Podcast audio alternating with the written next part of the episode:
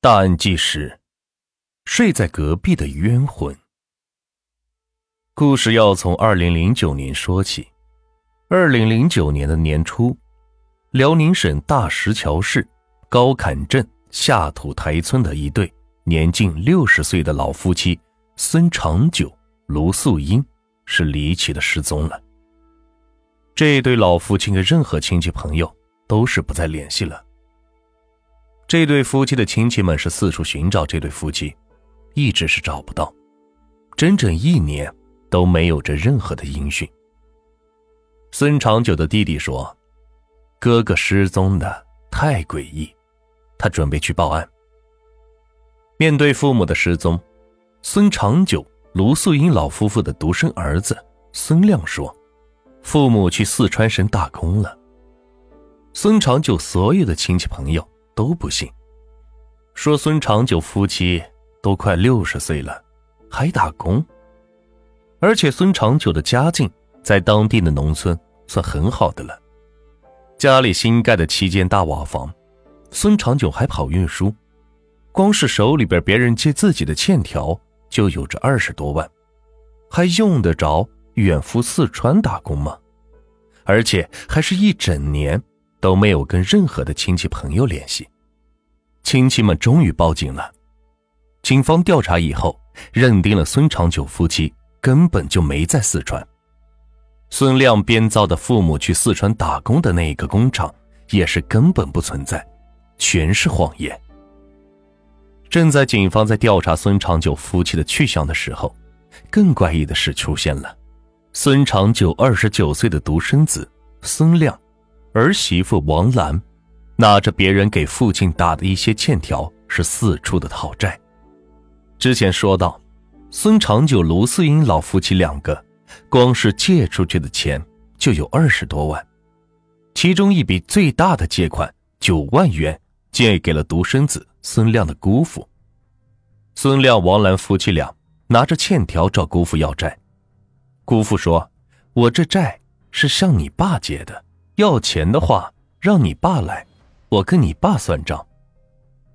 姑父不还钱，孙亮夫妻就翻姑父家的冰箱，把冰箱里的鱼和菜全都拿走了，说回家没有菜吃，不给钱就翻你家东西吃。这种近乎无赖的要账方式，让亲戚们是更加怀疑了。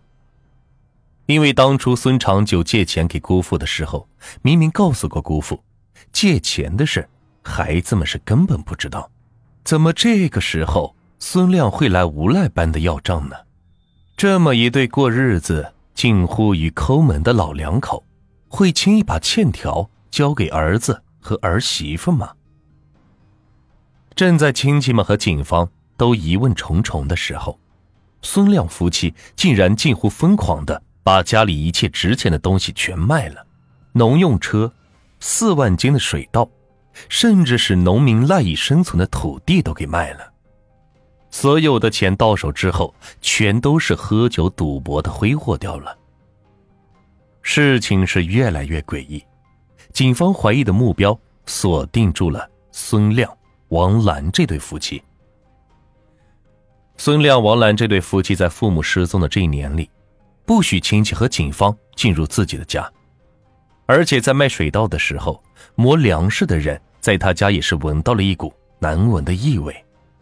一对过分节俭的老两口，一对喜欢喝酒赌博的小两口，亲戚和村民们都说，儿媳妇王兰平时是不干农活，也不打工，抽烟喝酒赌博，总是问公婆要钱，婆婆不给钱就是打骂婆婆，偷抢婆婆的钱。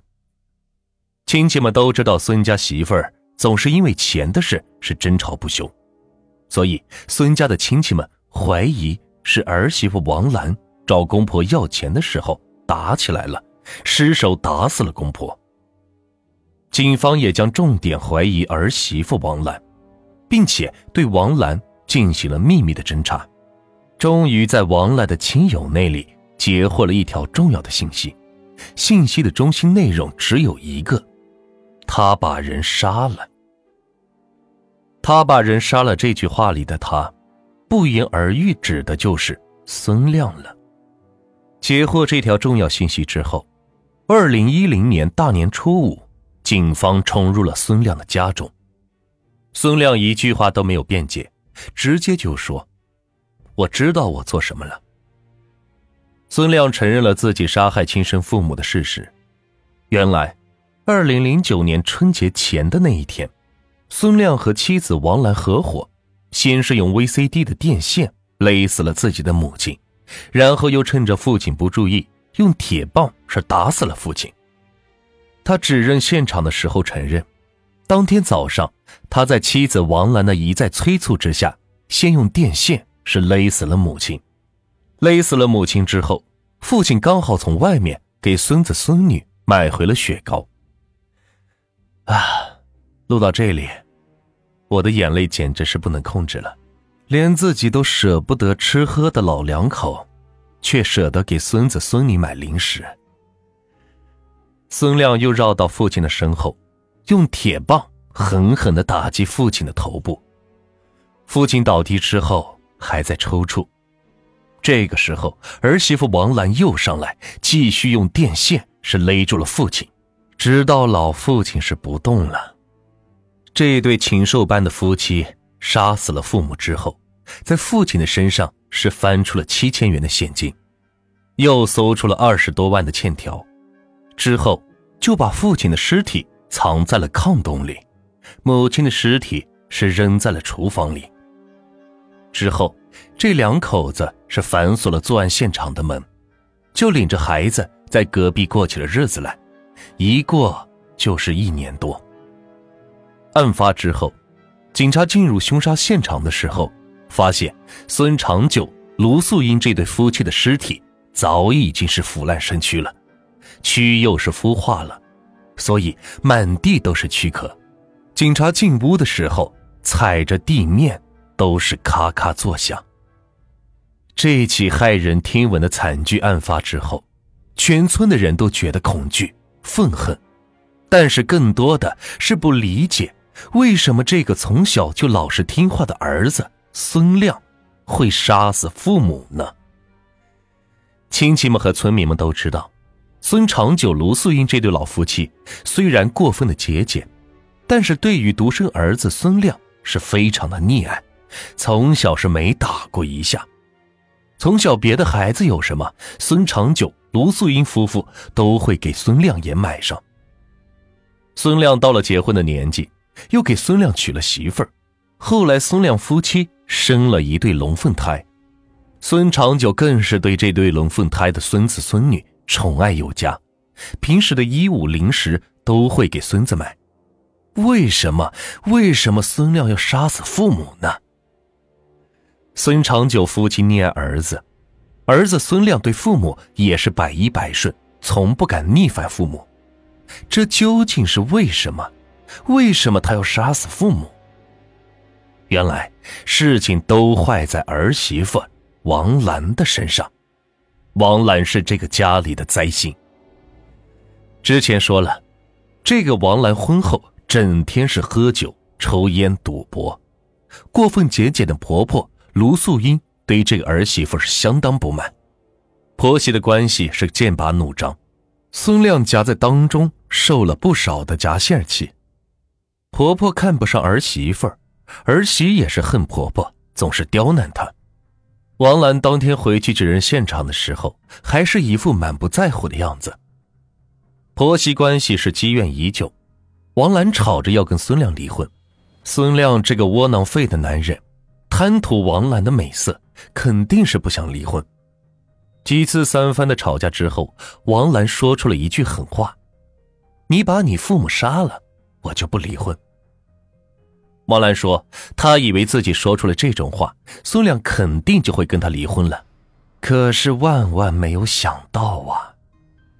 孙亮的全部亲戚都说，孙亮是个特殊老实的人，老实到了毫无自己主见的地步。”竟然为了留住媳妇儿，真的是杀死了父母啊！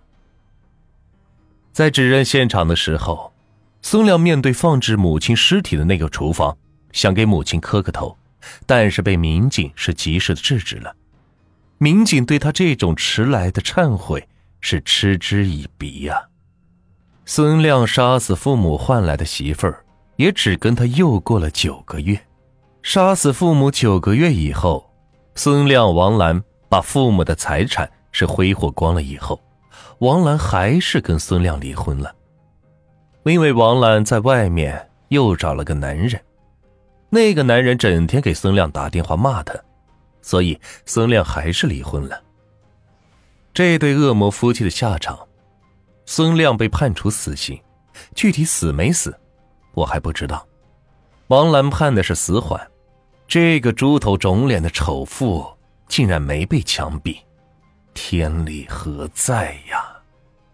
元旦的前夕，记者是见到了因家庭矛盾。与丈夫一同杀死公公婆婆，被判处死缓的辽宁女监服刑人员王兰。她说，丈夫被判了死刑，起初一对龙凤胎孩子面临着辍学，后来到了省孤儿学校念书，现在孩子的生活和学习条件有了改善，自己是可以安心改造，争取获得减刑。王兰的一对双胞胎儿女今年十二岁了。在辽宁省孤儿学校五年二班念书，两个孩子说，三年级的时候因为穷，面临辍学，才由姥姥姥爷送到这里读书。现在生活稳定，平日里想念妈妈，因为有了监狱的关怀帮助，现在能不定期的探望妈妈，过得很充实。辽宁省孤儿学校的心理师说，经过一段时间上课后。兄妹俩的变化特别大，性格也是开朗起来，逐渐摆脱了因父母犯罪留下的阴影，学习也是有了进步。针对这起案件，我还听到了一个别的报道：这个禽兽儿子杀死了父母之后，伪装父亲的声音给姑姑打电话，还让姑姑还钱。结果姑姑是听出来了，她吓得是挂断了电话。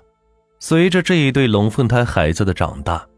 他们也会了解到更多的消息，他们会不会在网上搜索父母的名字呢？这两个孩子会怎么想呢？